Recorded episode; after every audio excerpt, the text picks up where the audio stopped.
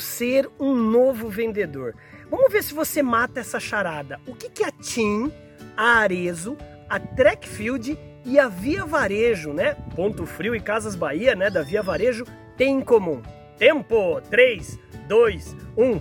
Todas elas do varejo brasileiro, elas praticam praticamente o mesmo preço, tanto no offline quanto no online. André, eu não entendi como ser um vendedor novo, ser um novo vendedor e o que, que essas empresas têm em comum. É porque hoje o papel do vendedor é ser um consultor de vendas. Na verdade, vai chegar um momento que você vai atuar o mesmo preço, tanto no online quanto no offline. E o que realmente vai diferenciar, sabe o que, que é?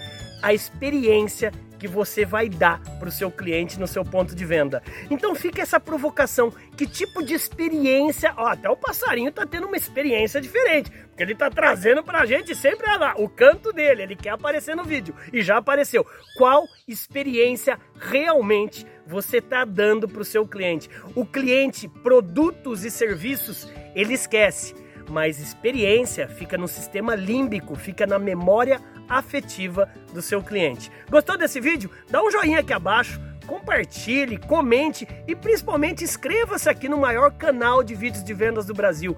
O único com quase 3 mil vídeos para você capacitar, treinar e motivar toda a sua equipe. Não esqueça, hein? A maior escola de vendas do Brasil é digital e é gratuita. Aproveite, bora brilhar! Bora, vem cá, passarinho, vem cá.